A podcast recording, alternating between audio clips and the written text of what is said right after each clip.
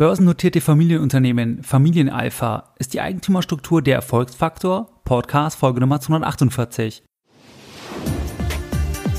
Herzlich willkommen bei Geldbildung, der wöchentliche Finanzpodcast zu Themen rund um Börse und Kapitalmarkt. Erst die Bildung über Geld ermöglicht die Bildung von Geld. Es begrüßt dich der Moderator Stefan Obersteller. Herzlich willkommen bei Geldbildung, schön, dass du dabei bist. Nach monatelanger Schließung und vielfachen Wunsch der Community ist der Inner Circle von Geldbildung jetzt für ein kurzes Zeitfenster für neue Mitglieder geöffnet und zwar bis zum 19.09. um 24 Uhr. Was nützt dir eine Mitgliedschaft im Inner Circle von Geldbildung?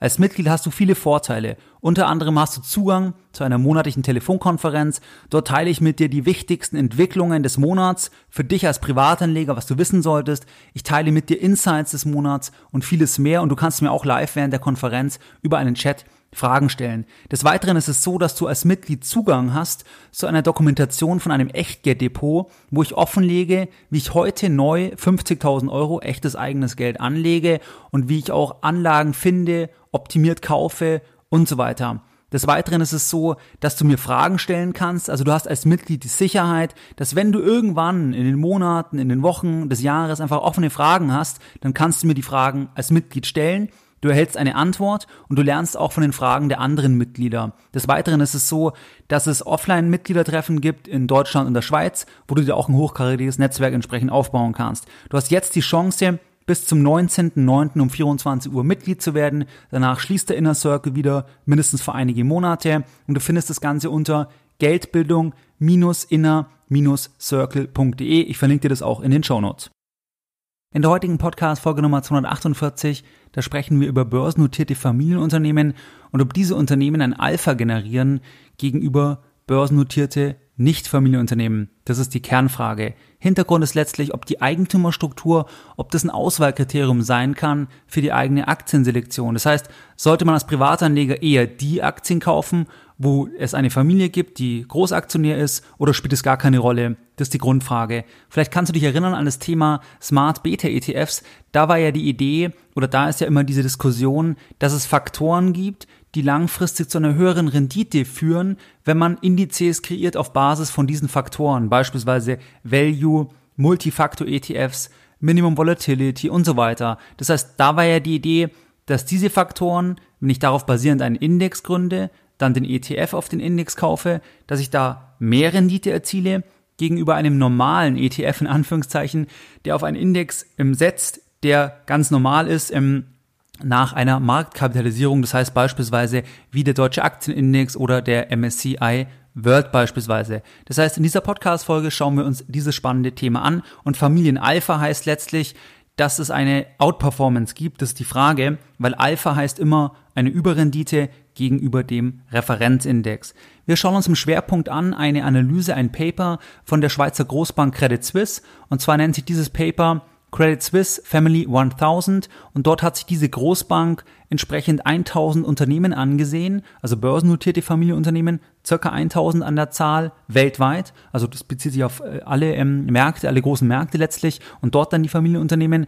Und die haben sich die Frage gestellt, inwieweit diese Unternehmen eine bessere Rendite an der Börse erzielen oder erzielt haben gegenüber Nicht-Familienunternehmen.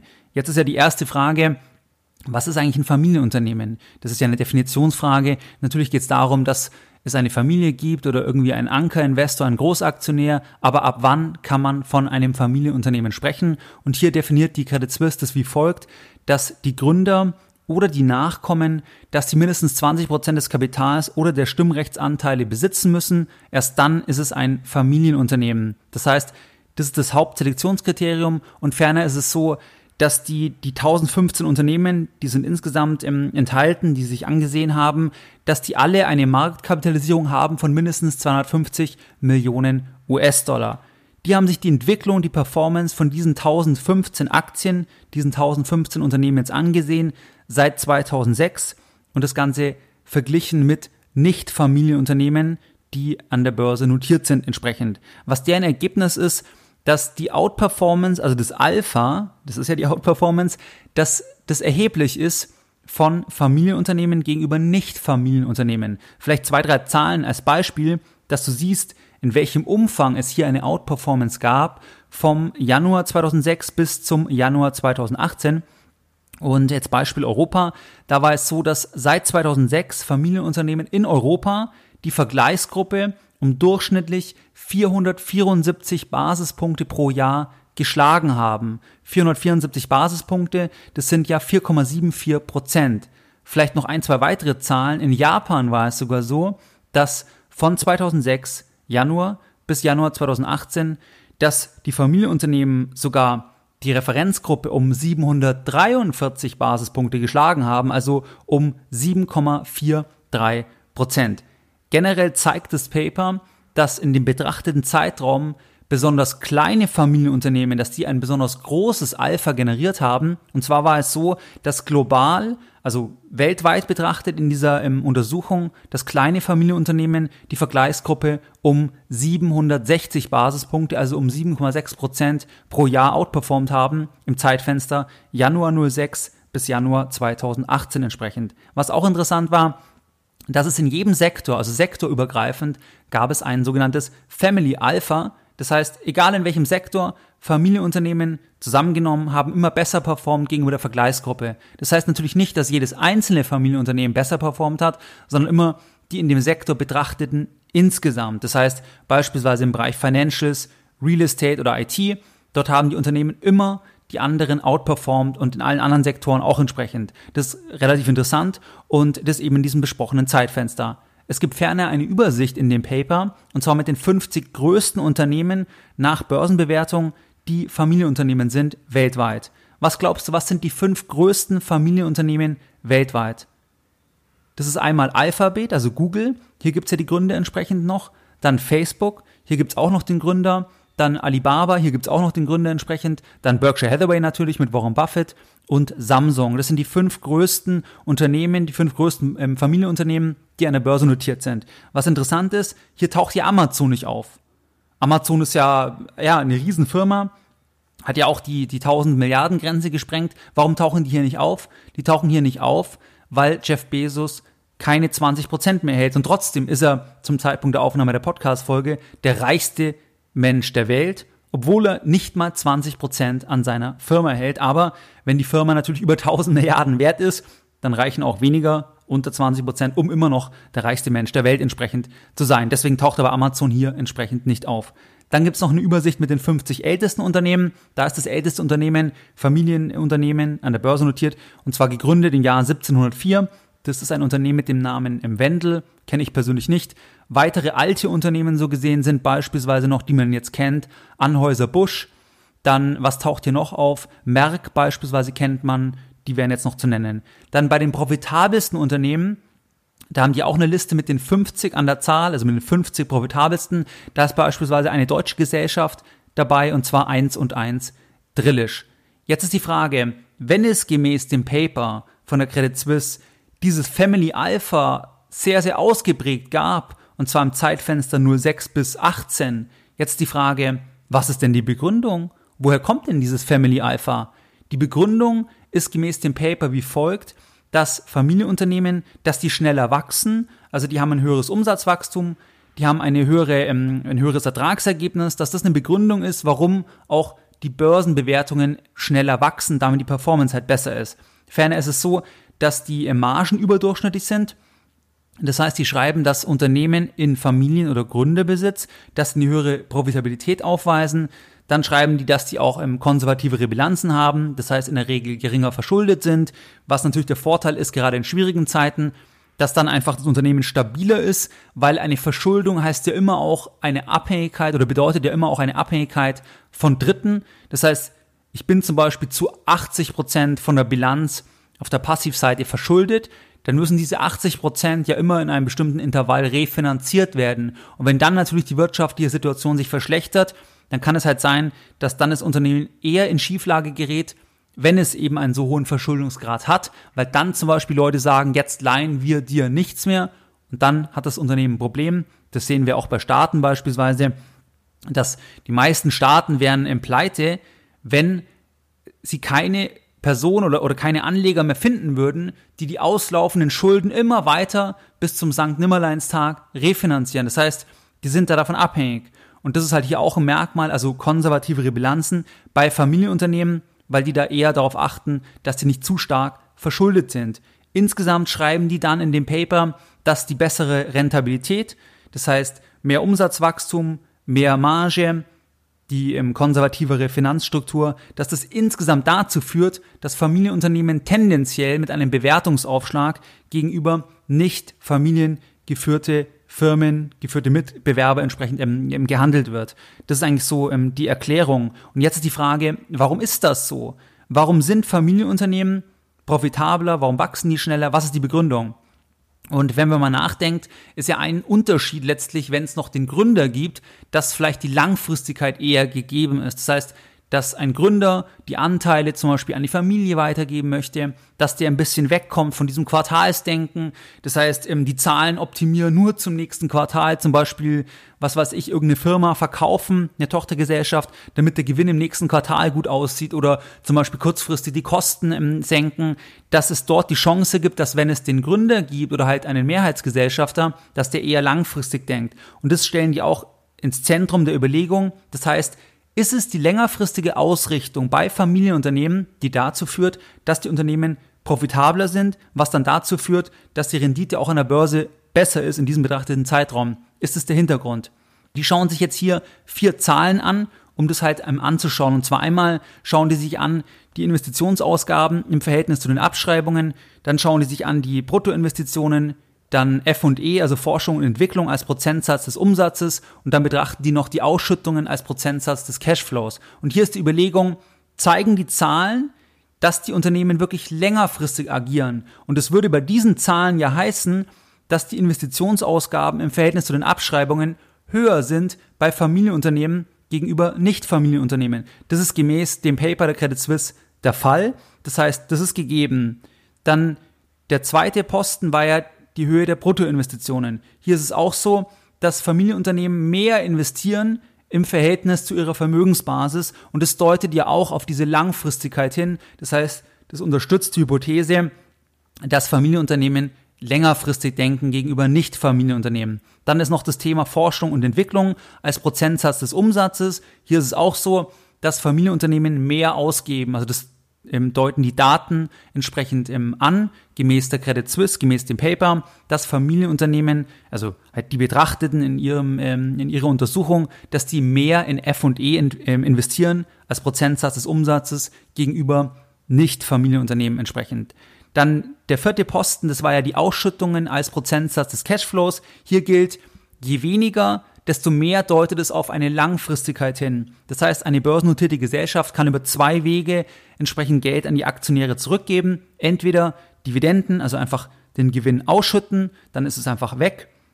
Das ist eigentlich wie eine, wie eine Bilanzverkürzung letzten Endes. Oder die zweite Variante wäre letzten Endes, dass Aktien zurückgekauft werden. Damit sinkt die Anzahl an ausstehenden Aktien und damit verbessert sich das Ergebnis je Aktie. Und das ist dann auch gut für die Aktionäre letzten Endes. Und hier ist es so, dass Familienunternehmen weniger als Prozentsatz des Cashflows, also ausschütten. Und das deutet auch wieder auf diese Langfristigkeit hin. Deswegen ist das Fazit auch von dem Paper, dass die langfristige Ausrichtung entscheidend ist. Und diese langfristige Ausrichtung, das führt dann zu einer höheren Marge, zu einer höheren Profitabilität. Und gezeigt wird das halt an den ähm, Kennzahlen, diese vier, die wir jetzt angesehen haben, die das auch unterstützen, dass das die Begründung sein könnte. Hier ist ganz wichtig zu sagen, dass man das immer mit einer Einschränkung natürlich sehen muss, weil einerseits, warum genau dieses Zeitfenster, warum genau beispielsweise jetzt Januar 06 bis Januar 2018, warum nicht ein längeres Zeitfenster, warum nicht ein anderes Zeitfenster, wie würde es dann aussehen? Das heißt, immer darüber hat man auch einen gewissen ähm, Bias natürlich. Das zweite ist, was sind die Referenzfirmen? Was ist der Referenzmarkt? Das ist immer die Frage, weil ich habe jetzt hier zum Beispiel 1015 Unternehmen. Okay, das sind die Familienunternehmen mit den ähm, definierten Kriterien verstanden. Und was sind jetzt die anderen Unternehmen? Also das ist ja die Frage, was wähle ich als Vergleichsmarkt? Und natürlich, warum genau 20 Prozent? Warum ist es ab 20 Prozent ein Familienunternehmen? Warum nicht ab 25 Prozent? Warum nicht ab 30 Prozent? Warum nicht ab 15 Prozent? Also das ist natürlich auch nicht in Stein gemeißelt. Und sobald ich hier was verändere, ändere ich die Größe oder den Vergleich oder den Vergleichsmarkt und dadurch kommen die Ergebnisse natürlich wieder anders raus. Aber die Outperformance ist in diesem Zeitfenster schon sehr, sehr hoch. Und als ähm, weiterer Punkt muss man sagen, diese Outperformance in diesem Zeitfenster, das ist natürlich keine Garantie, dass es jetzt in Zukunft auf die nächsten zehn Jahre wieder genauso sein wird. Aus meiner Sicht ist aber das Argument, dass die Langfristigkeit, dass die leichter unternehmerisch bei börsennotierten Gesellschaften realisiert werden kann, wenn es letztlich einen Großaktionär gibt, wenn die Familie noch da ist, das ist absolut plausibel aus meiner Sicht. Und wenn du dich erinnerst, beispielsweise Elon Musk, der hat ja mal ähm, getwittert ganz kurz, dass er quasi im, im Delisting, also dass er Tesla von der Börse wieder nehmen möchte. Und da war er eine Begründung, auch, dass er eigentlich diesen ganzen Quartalsdruck, diese Beobachtung nicht möchte. Weil das ist ja das Problem an diesem Quartalsdenken, dass alle schauen auf das Quartal, aber das hat langfristig ja nichts zu sagen und vor allem kann man kurzfristig halt die Zahlen immer besser darstellen. Und das haben wir ja gesehen, beispielsweise, wenn ich weniger investiere, wenn ich F&E, Forschung und Entwicklung kürze, dann sieht sofort die P&L, also Profit und Loss, G&V, sieht sofort besser aus. Aber langfristig ist es natürlich negativ und ähm, da hat man immer dieses Spannungsfeld. Und ich glaube, es ist leichter, langfristig zu denken, wenn es Ankerinvestoren gibt, die auch dann den Vorstand unterstützen. Und deswegen finde ich das plausibel, auch wenn es natürlich keine Garantie ist. Und wie gesagt, mit den Einschränkungen, ähm, die wir jetzt auch entsprechend gemacht haben. Was auch interessant ist, es gibt auch einen Index oder besser gesagt zwei Indizes und zwar einmal den sogenannten HFIX Deutschland und HFIX Europa. Dort ist auch die Idee, dass man einen Index, also mit einem Punktestand erstellt, die gibt es schon viele Jahre und dass dort auch die Idee ist, dass in dem Index im Prinzip im Familienunternehmen enthalten sind. Und dieser HFIX, das ist ein Gemeinschaftswerk und die Kursberechnung, die erfolgt durch die Baderbank. Dann die Beobachtung und die Auswahl der Unternehmen im Index. Das erfolgt durch Haug und Aufhäuser und ähm, die Börse München, die publiziert die laufenden Indexstände. Der HFX Deutschland, da sind 20 Werte enthalten. Beim HFX Europa, da sind 30 Werte enthalten. Beim HFX Deutschland beispielsweise im Scheffler. Großaktionär ist da die Familie Scheffler. Beim HFX Europa, da wäre es zum Beispiel Glencore, das ist dieser ähm, umstrittene oder auch kontrovers diskutierte Rohstoffhändler. Da ist der, ähm, der Großaktionär ein gewisser Ivan Glasenberg. Den habe ich auch mal persönlich gesehen und zwar beim im Symposium. Das war ganz interessant. Da stand ich ein paar Meter von ihm entfernt und der ist, also der ist ja Multimilliardär und der stand mit seinem Sohn und hat auf seinen Fahrer gewartet. Und das Interessante ist, bei dem Symposium, also dass die Idee, dass halt Studenten das organisieren und dann auch die Fahrdienste übernehmen, also für die ähm, Vorstände und so weiter, also dass alles studentisch organisiert ist. Und der Glasenberg, der hat halt auf einen eigenen Fahrer zurückgegriffen, also der hat sich nicht entsprechend fahren lassen von den studentischen Fahrern, wie ich damals auch einer war. Ähm, ich habe zum Beispiel damals den Handelsminister von Indonesien gefahren und auch der Trichet zum Beispiel, also ähm, EZB-Präsident, ähm, ja, ja, vor einige Jahre, ähm, der wurde auch von studentischen Fahrern gefahren. Aber der Glasenberg nicht. Der, der, der hat sich halt von seinem Fahrer abholen lassen. Da stand ich nämlich eben ein paar Meter entfernt und ähm, habe das gesehen. Also Glencore wäre jetzt also mit dem als Großaktionär auch in diesem HFX Europa beispielsweise. Beide Indizes, also HFX Deutschland und HFX Europa, das sind Performance-Indizes. Das heißt, die Dividenden sind inkludiert. Was ist die Idee bei diesem Index? Die Idee ist, Familienindex zu machen, also dass man quasi einen ähm, Index hat, wo Familienunternehmen enthalten sind. Und ähm, da ist es so, dass letzten Endes es ähm, einen Großaktionär geben muss, der eine Sperreminorität hat von 25 Prozent oder dass der ähm, Aktionär über die Gremien der Gesellschaft Einfluss hat in die Strategie oder Einfluss nimmt in die strategische Ausrichtung, dann reichen bereits 20 Prozent der Stimmrechte. Also ähnliche Größenordnung wie bei dem Paper von der Credit Suisse. Was gibt es für Kategorien von Unternehmen, die in Frage kommen? Also die nennen hier entweder, dass die Gründer das Unternehmen an die Börse bringen, also jemand gründet ein Unternehmen, macht es groß, bringt es dann irgendwann an die Börse, macht es noch größer, dann könnte das ja eine Kategorie sein, dass der Gründer noch die Anteile hält, 20 oder 25 Prozent. Dann das zweite, dass es Erben gibt und die das Unternehmen fortführen, beziehungsweise halt im Eigentümer sind noch weiter mit dem relevanten Anteil. Und das dritte ist, dass es unternehmerisch denkende Investoren gibt die aktive Beteiligungen wählen. Dieses Kriterium würde jetzt bei dem Paper von der Credit Suisse rausfallen, weil es wäre ja dann weder Familie noch Erben, sondern einfach dritte Investoren, die 20, 25 Prozent von einer börsennotierten Gesellschaft kaufen und die sich aktiv einbringen, unternehmerisch denken, ist natürlich auch ein weicher Begriff, aber okay. Und ähm, das ist ja auch so bei dem Haarfix, dass das Haug und Aufhäuser, das habe ich ja schon ähm, gesagt, dass die das übernehmen, die Zusammensetzung und man sieht, die Kriterien sind natürlich ähm, definiert, aber die sind auch jetzt nicht 100% fixiert, weil wenn man sagt, okay, wer kommt jetzt genau rein. Es gibt ja viel mehr Aktien, die da in Frage kommen, aber ähm, die haben das halt so definiert, dass auch dort natürlich dieser ähm, ein gewisser ähm, äh, Spielraum noch ist bei der, bei der Selektion. Der HFX Deutschland, den gibt schon einige Jahre.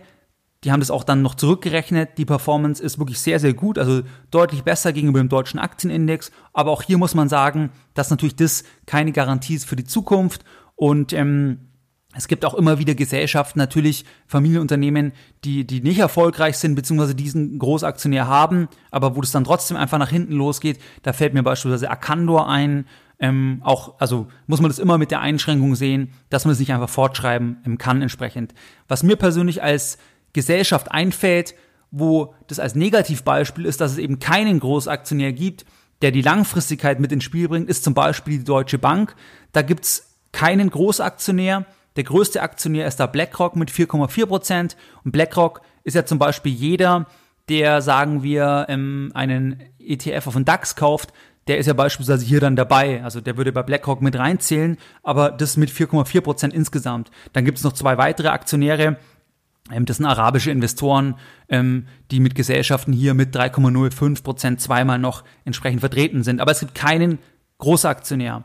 Und sicherlich hilft ein Großaktionär, das haben wir schon besprochen, für die langfristige Denkweise. Ich persönlich mache es so, bei meinem Portfolio, wo ich in Einzelwerte investiere, was mir auch Freude bereitet, was auch breit diversifiziert ist, dass natürlich der Aspekt, dass wenn es einen Großaktionär gibt, wenn es die Familie noch gibt oder die Erben, dass es auf jeden Fall natürlich ein Vorteil ist, aber es ist nicht das alleinige Kriterium. So betrachte ich es. Was waren jetzt die Lessons learned in der heutigen Podcast-Folge Nummer 248? Deine Lessons learned in der heutigen Podcast-Folge. Wir haben in der heutigen Podcast-Folge entsprechend über börsennotierte Familienunternehmen gesprochen. Wir haben uns angesehen das Paper und zwar Credit Suisse Family 1000. Die haben sich 1000 Unternehmen angesehen oder circa 1000 und zwar Familienunternehmen, wo es Gründer gibt oder Nachkommen, die noch mindestens 20 Prozent des Kapitals oder der Stimmrechtsanteile halten und das Ganze weltweit. Hier war das Ergebnis, dass im Zeitfenster Januar 06 bis Januar 2018, dass die Outperformance, also das Alpha, deswegen auch Family Alpha, dass das erheblich war. Je nachdem, beispielsweise in Europa, da war es, ähm, oder da gab es ein Alpha von 4,74 Prozent, in Japan sogar von 7,43 Prozent.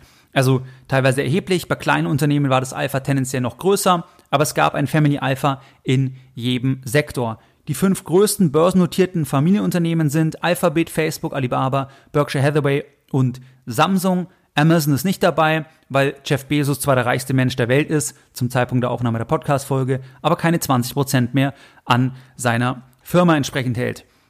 Was war die Begründung? Also warum ist es so, dass es eine Family Alpha gab? Was ist die Begründung von der Credit Suisse? Die sagen, Familienunternehmen, die analysierten, die wachsen schneller, besseres Ertragsergebnis, überdurchschnittliche Margen, konservativere Bilanzen. Insgesamt führt es zu einer höheren Aktienbewertung und dann schauen die halt, ist es so, dass Familienunternehmen längerfristig denken? Da schauen sie sich vier finanzielle Kennzahlen an und diese vier Kennzahlen deuten darauf hin, dass es so ist. Das heißt, Familienunternehmen investieren im Schnitt mehr, also Verhältnis Investitionen zu Abschreibungen. Das zweite ist, dass die höhere, äh, dass die Bruttoinvestitionen höher sind. Das heißt, die Investitionsintensität im Verhältnis zur Vermögensbasis ist ähm, höher gegenüber Nicht-Familienunternehmen. Dann ist es so, dass sie mehr in F&E investieren, also Forschung und Entwicklung als Prozentsatz des Umsatzes gegenüber Nicht-Familienunternehmen. Und auch ist es so, dass die Ausschüttung als Prozentsatz des Cashflows geringer ist. Das heißt, die Langfristigkeit zeigt sich da ein Stück weit und ähm, es gibt auch einen Index mit Familienunternehmen, das nennt sich HFX Deutschland, HFX Europa, das sind einmal 20, einmal 30 Werte. Performance war in der Vergangenheit sehr gut, ist natürlich auch keine Garantie für die Zukunft. Und ich persönlich mache es so bei den Einzelwerten, dass es eine Unterstützung ist für den Kauf, ein, ein positives Signal, wenn es einen Großaktionär gibt. Es ist aber nicht das alleinige Kriterium, wo ich drauf schaue. Wie du es gewohnt bist, möchte ich auch die heutige Podcast-Folge Nummer 248 wieder mit einem Zitat beenden und heute ein Zitat von Geldbildung. Der unbedingte Wunsch vieler Privatanleger nach jährlich linearen Renditen mündet im Ergebnis oft im Kauf zweitklassiger Anlageprodukte. Mehr Informationen zu Themen rund um Börse und Kapitalmarkt findest du unter www.geldbildung.de. Und immer daran denken, Bildung hat die beste Rendite.